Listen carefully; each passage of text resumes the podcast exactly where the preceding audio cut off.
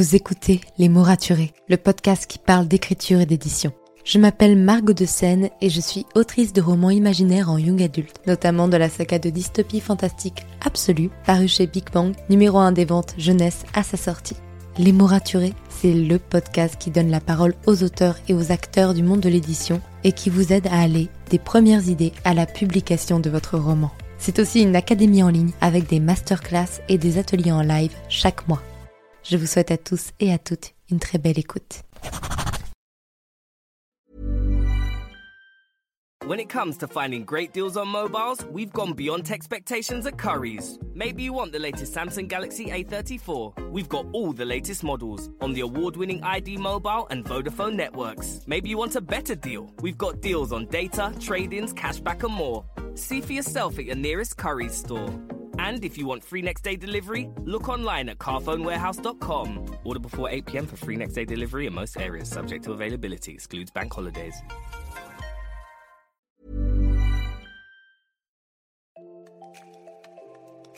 Bienvenue sur Les mots raturés, le podcast qui parle d'écriture et d'entrepreneuriat. Je m'appelle Margot de Seine, étudiante en marketing passionnée par l'écriture depuis l'âge de 10 ans. Dans ce podcast, je vous aide à écrire votre roman en vous partageant mon expérience et celle de formidables auteurs entrepreneurs. Pour recevoir des conseils chaque mardi matin, inscrivez-vous à la newsletter via l'adresse dans les notes de l'épisode. En attendant, prenez votre boisson préférée, mettez-vous à votre aise et bonne écoute. Hey, bienvenue dans ce nouvel épisode de podcast. Je suis ravie de vous accueillir en ce petit vendredi pour vous parler d'une chose que j'ai un peu évoquée lundi, donc dans le dernier épisode. J'ai repris Absolu. Alors, si vous avez un peu suivi mes derniers épisodes, j'avais démarré numéro 3, qui est un roman totalement en dehors de l'univers d'Absolu, pas du tout dans le même genre, pas du tout les mêmes personnages, pas du tout le même type d'histoire, rien à voir. Parce que je n'en pouvais plus de cette saga, pas dans le sens où je ne l'aimais plus, mais c'est que j'avais la tête dans le guidon. Et comme je l'ai évoqué un petit peu lundi, une des solutions parfois quand on a un blocage, c'est de laisser de côté l'histoire temps et de travailler sur autre chose pour permettre à son cerveau de redémarrer un petit peu dans le bon sens. En tout cas, c'est quelque chose qui marche pour moi. Et ça a marché. Donc, euh, c'est pour ça que je viens vous en parler aujourd'hui. Déjà pour vous dire que pour l'instant, je mets numéro 3 en pause parce que ce n'est plus ce qui occupe la majorité de mes pensées et que Absolu a repris sa place, donc je laisse la place à Absolu. Il y a beaucoup plus de boulot à faire là-dessus. Puis c'est c'est ma saga adorée, donc euh, si elle a envie d'être écrite, je la laisse être écrite. Et euh, du coup, euh, numéro 3 sera peut-être repris un jour, je ne le jette pas du tout, mais ce n'est plus la priorité du moment. Alors, qu'est-ce qui se passe? Et où est-ce que j'en étais? Et qu'est-ce que je fais aujourd'hui? La dernière fois que je vous ai parlé d'Absolu de façon générale, j'étais en plein dans l'écriture du premier jet du tome 2 et je bloquais. Parce qu'il y avait plein de choses qui n'allaient pas. Et je ne comprenais pas pourquoi. Et depuis, j'avais retravaillé un peu l'univers, j'avais compris quels étaient les points qui me bloquaient, je les avais développés, redéveloppés, et j'avais pu établir le scénario de mon tome 2 complet et en être totalement satisfaite. Le truc, c'est que je ne pouvais pas l'écrire tel quel parce que ce scénario impliquait des modifications dans le tome 1. Des modifications assez légères, c'est-à-dire que si je devais écrire le synopsis du tome 1, donc le résumé détaillé, il n'y aurait aucun changement apparent, mais c'est des modifications qui, ont quand même de l'impact, puisqu'elles changent une partie de l'histoire malgré tout, notamment sur des détails de personnages et aussi sur des détails sur la manière dont sont faits les événements, c'est peut-être plus les mêmes points de vue, c'est peut-être plus exactement la même manière, même si l'événement est toujours le même, ce qui fait que j'ai dû redémarrer une nouvelle réécriture d'absolu. J'aime bien, je dis ça, vous commencez à être habitué, donc du tome 1, bien sûr. Alors, vous me voyez venir mes gros sabots. Euh, Margot, c'est la combienième fois que tu fais des réécritures Certes, certes. Mais déjà, c'est pas une réécriture énorme dans le sens où il y a plein de chapitres où j'ai presque rien à toucher. Et c'est une réécriture aussi, donc à la fois qui est là pour euh, m'aider à écrire le tome 2 en faisant les modifications dont j'ai besoin, mais aussi corriger certaines choses que m'ont fait remarquer des lecteurs sur Wattpad. Parce que là-dessus, c'est génial, j'ai des retours en direct sur mes chapitres, ligne par ligne, comme pour de la bêta lecture, sauf que là, c'est plusieurs dizaines de personnes qui commentent. Je parle pas de celles qui lisent sans commenter, parce qu'il y a plein de gens qui font ça et c'est pas un problème, mais il y en a qui commentent toutes les semaines, qui me donnent leur retour au fur et à mesure, et qui ont parfois des commentaires très très pertinents.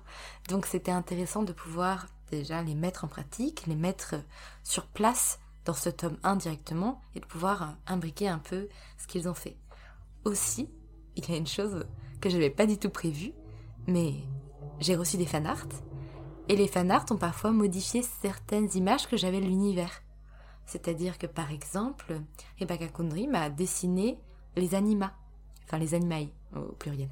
Et euh, moi, c'est quelque chose que j'avais pas forcément décrit euh, dans, dans, le roman, parce que je laissais un peu l'imagination. Mais du coup, ça me titillait un peu de les décrire un peu plus à l'image de la manière dont elle l'avait dessiné.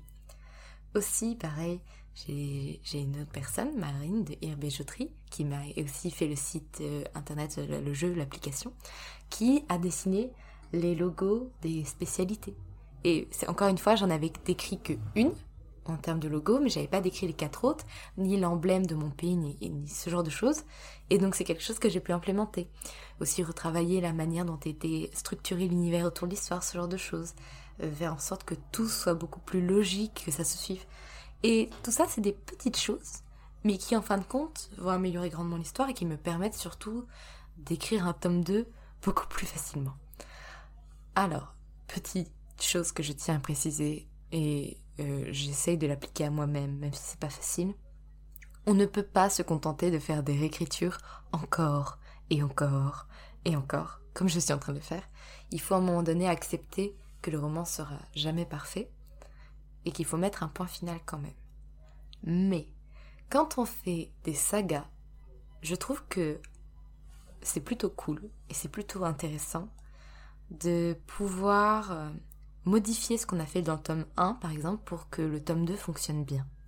Et c'est une grande chance, pour le coup, de ne pas être encore publié, et d'avoir cette possibilité de changer des micro, des micro-événements, d'insérer quelques phrases qui vont permettre de, de faire euh, des shadow for, forest shadowing, j'arrive pas forcément à le prononcer, donc de placer des indices dès le tome 1 pour des événements du tome 2, et de faire en sorte que tous mes tomes se concordent ensemble et que finalement le tome 2 ne soit pas bloqué parce que le tome 1 est déjà publié.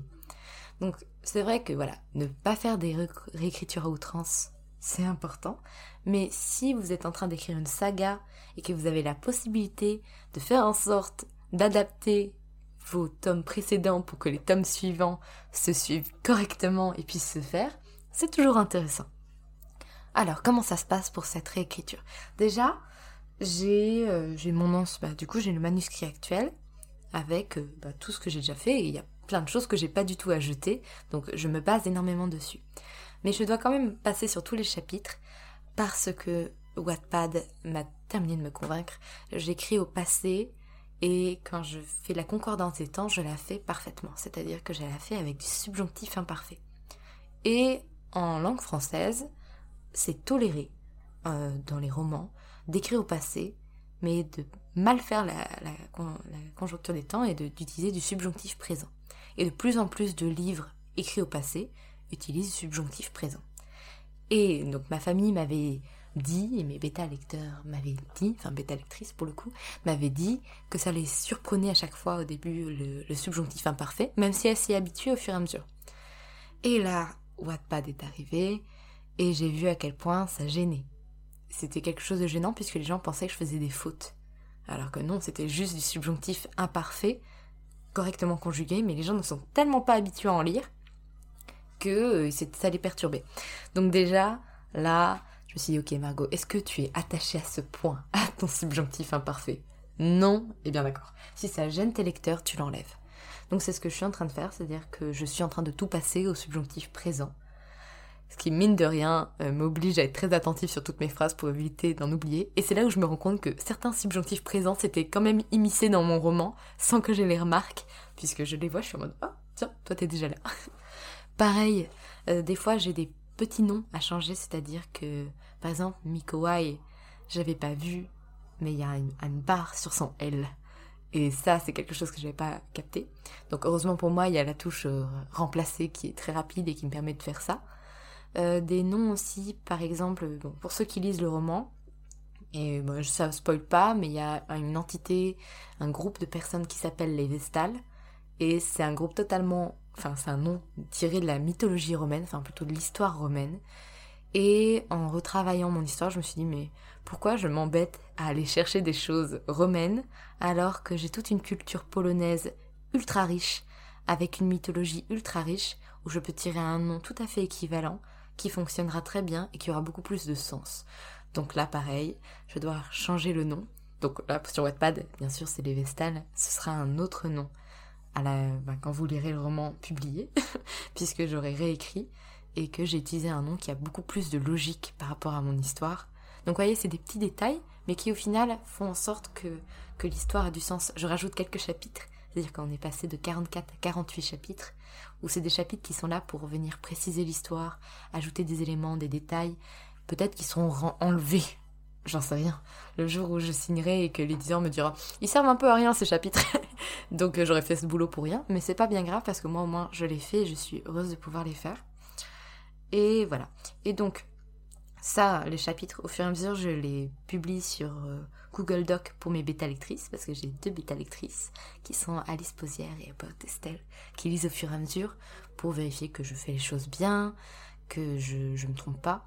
Je compte aussi prendre des sensitive readers, euh, donc des lecteurs qui ont, une connaissance et une maîtrise d'un sujet en particulier.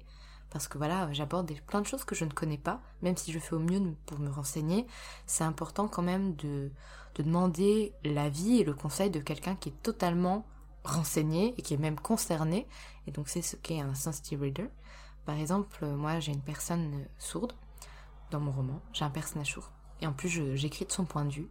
Donc, j'ai fait au mieux pour faire mes recherches. Mais là, à la fin de ma réécriture, je vais essayer de trouver un sensitive reader qui, au mieux, euh, sait parler la langue des signes et lire sur les lèvres.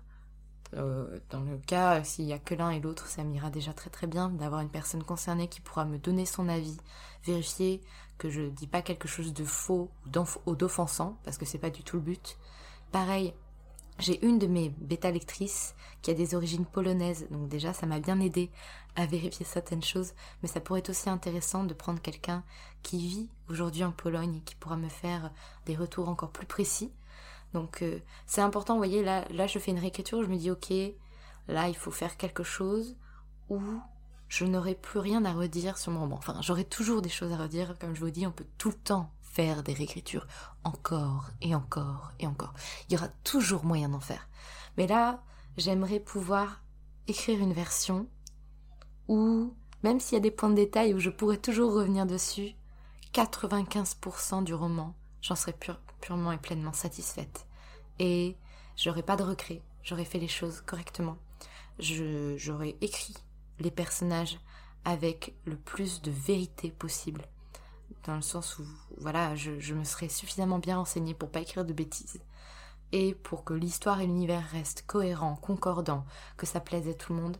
Et donc voilà, c'est intéressant de se poser là quand on fait ses dernières écritures, quand on est au bout de son roman, qu'on est, qu'on est déjà passé devant plusieurs bêta-lecteurs, qu'on a peut-être commencé à publier sur Wattpad ou qu'on travaille avec des éditeurs, de se dire voilà, ce roman, peut-être va être publié, il va être lu par d'autres personnes, par une communauté plus large qui ne me connaît pas, et qui va juger le roman tel qu'il est là, sans avoir d'autres contextes. Donc il faut que le roman soit le mieux possible. Il sera jamais parfait, mais il faut faire en sorte de vérifier le plus de points possible pour offrir quelque chose dont on peut être fier et qu'on peut défendre. Il y aura toujours des critiques parce que bah, un roman ça plaît pas à tout le monde. Il y aura toujours des gens qui n'aimeront ni le genre, ni l'histoire, ni les personnages. Et en soi, c'est pas grave parce que on peut pas plaire à tout le monde. Mais le but, c'est de faire en sorte de limiter des erreurs qui pourraient être évitées. Donc de limiter des erreurs d'inattention, de limiter euh, des incohérences scénaristiques, des choses qui pourraient blesser euh, des communautés ou des personnes qui vivent une situation de handicap, par exemple, comme c'est mon cas. Donc en faisant les choses au mieux, en se renseignant, en ayant des sensitive readers, et en ne croyant pas qu'on puisse tout savoir et qu'on a fait les choses parfaitement dès le premier coup. C'est pas possible. Déjà, faire les choses parfaitement, c'est pas possible. Mais déjà, il faut se, remettre en question quand on est en réécriture. Et euh, c'est pour ça que moi, je repars à chaque fois d'un document vierge et que j'ai mon autre document sur le côté, parce que ça me force à me remettre en question sur chaque ligne que j'ai réécrit, écrit, et de me dire, ok, comment cette ligne pourrait être améliorée? Est-ce que j'ai fait les choses au mieux? Est-ce qu'il y a une meilleure manière de faire? Après, on ne peut pas tout voir tout seul, et c'est pour ça que c'est important d'avoir des bêta-lecteurs, c'est important d'avoir des avis extérieurs, des avis de personnes concernées, parce qu'à un moment donné, c'est pour ça que j'avais aussi travaillé numéro 3, je ne voyais plus rien dans l'absolu. J'étais perdue, et j'avais la tête tellement sous l'eau, dans le guidon, tout ce que vous voulez, que je ne voyais plus ni les incohérences, ni les fautes, ni les choses qui marchaient pas très bien scénaristiquement parlant. J'étais juste sous l'eau. Et euh, c'est pour ça que numéro 3 a été une grande aide pour moi, parce que même si j'en ai pas, j'ai pas écrit beaucoup de choses dessus, ça m'a fait penser à quelque chose d'autre, ça m'a remis dans un autre contexte, ce qui fait que en back office mon cerveau a pu prendre du recul sur Absolu et faire une vraie pause et pouvoir revenir avec des idées très fraîches. Un peu comme quand on a terminé le premier jet et qu'on fait une première pause avant la relecture. Bah, je pense que moi j'avais besoin de ça, de faire une pause pour revenir avec vraiment les idées plus claires et un avis plus objectif, être moins dedans, moins stressé émotionnellement par euh, ce qui m'arrive, par le fait d'être en attente, d'avoir des lettres de refus. Parce que en termes d'écriture, on va pas se mentir, ça a beaucoup beaucoup joué aussi de recevoir des lettres de refus, même si on en a déjà parlé dans les épisodes, c'est pas ce qui définit la valeur d'un roman ni de l'auteur, mais on peut pas s'empêcher d'y penser quand on écrit. Et, d'ailleurs, j'ai pris en compte certaines remarques que j'avais reçues dans les lettres de refus, pas toutes, parce que parfois les remarques euh, n'étaient concernées essentiellement la ligne directrice et la ligne éditoriale de la maison d'édition, et pas forcément mon roman en tant que tel. Donc c'était encore une fois important de faire une distinction. Tout ça pour vous dire, la bonne nouvelle c'est que j'ai repris Absolu, que j'en suis à plus de 100 000 mots de réécrit sur le tome 1, que vu mes calculs, je devrais être entre 150 000 et 160 000 mots pour cette réécriture, ce qui fait un gros bébé. Pour rappel, mon premier jet faisait 168 000 mots, la réécriture qui est actuellement sur Wattpad en fait 130 000, 127 000 et quelques pour être précise. Et donc on va réaugmenter là où on avait baissé. Mais euh, et peut-être que je rebaisserai plus tard en enlevant les choses inutiles. Mais l'important c'est de me dire que ok cette version, je pourrais en être euh, fière. Comme j'étais fière d'ailleurs de mon ancienne version. Mais euh, là, cette version-là va pouvoir m'aider à continuer la saga. Parce que pendant longtemps, j'ai travaillé Absolu comme étant un premier tome en ayant en tête que ce serait une saga, mais sans travailler la saga en elle-même, avec les enjeux de la saga. Et au moment même où j'ai travaillé sur mon tome 2 et sur les enjeux de la saga, je me suis rendu compte que je ne les avais pas bien positionnés dans le tome 1. Et c'est là où il faut faire gaffe quand on écrit des sagas. C'est avant tout une saga, avant d'être des tomes séparés. Et euh, il y a plein de, romans qui marchent très bien comme ça. Par exemple, j'ai les Percy Jackson sous les yeux. Les Percy Jackson, on a des quêtes précise pour chaque roman, avec des prophéties pour chaque roman, mais on a quand même une prophétie générale pour la saga entière, et qui implique tous les tomes. Et donc même si chaque tome est séparé avec sa quête principale, finalement on avance toujours dans la ligne directrice de la saga. Et eh bien moi c'est ce qui me manquait là pour absolu. C'était la ligne directrice de savoir où est-ce que j'allais, qu'est-ce qui se passait, qui était l'antagoniste principal, quelles étaient ses motivations, euh, quelles étaient les motivations de tous mes antagonistes, parce que pour le coup il y en a quand même beaucoup, comment ils entraient en conflit les uns avec les autres, leurs histoires, l'histoire de mon univers, ses spécificités. J'avais déjà beaucoup de choses, mais finalement j'avais pas un œil encore assez global, et le fait maintenant d'avoir tout ça en tête, ça me montre que mon tome 1 était pas mauvais, mais qu'il ne s'inscrivait pas dans la saga, et donc c'est pour ça que j'ai quelques modifications à faire. Donc voilà, j'espère que ça a pu vous tenir un petit peu au courant de ce que je fais. Si vous êtes intéressé par tout ce qui est fantasy, sachez que lundi, je reçois Olivia Gomez, on va parler de fantasy de mœurs. Ça va être super intéressant. Et on va parler notamment de construction d'univers et d'histoire dans la, fantasy. Donc j'ai vraiment hâte que vous écoutiez son épisode et son interview. Sur ce, je vous laisse. Si vous avez des questions sur l'absolu, vous voulez en discuter, n'hésitez pas à me faire un petit DM Insta. Je suis toujours ravie de parler de mon bébé. Et je vous souhaite une très très bonne journée. Merci pour votre écoute. Si vous avez apprécié cet épisode, n'hésitez pas à laisser une note et un commentaire sur Apple Podcast, à me le faire savoir sur Instagram ou à le partager autour de vous. Vous pouvez me retrouver sur Instagram at Margot pour du contenu tous les jours autour de l'écriture. En attendant, écrivez bien, Prenez soin de vous et à la semaine prochaine pour un nouvel épisode. C'était Margot et je vous souhaite une bonne journée.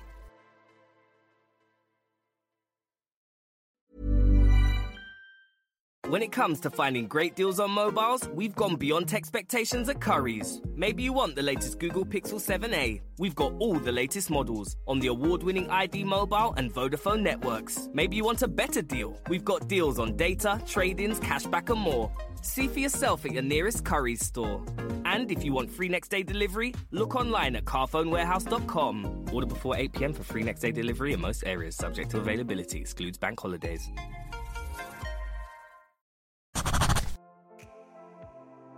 Merci pour votre écoute. Pour soutenir le podcast, n'oubliez pas de vous abonner et n'hésitez pas à laisser une note et un commentaire sur votre plateforme d'écoute préférée. Vous n'imaginez pas combien cela aide le podcast.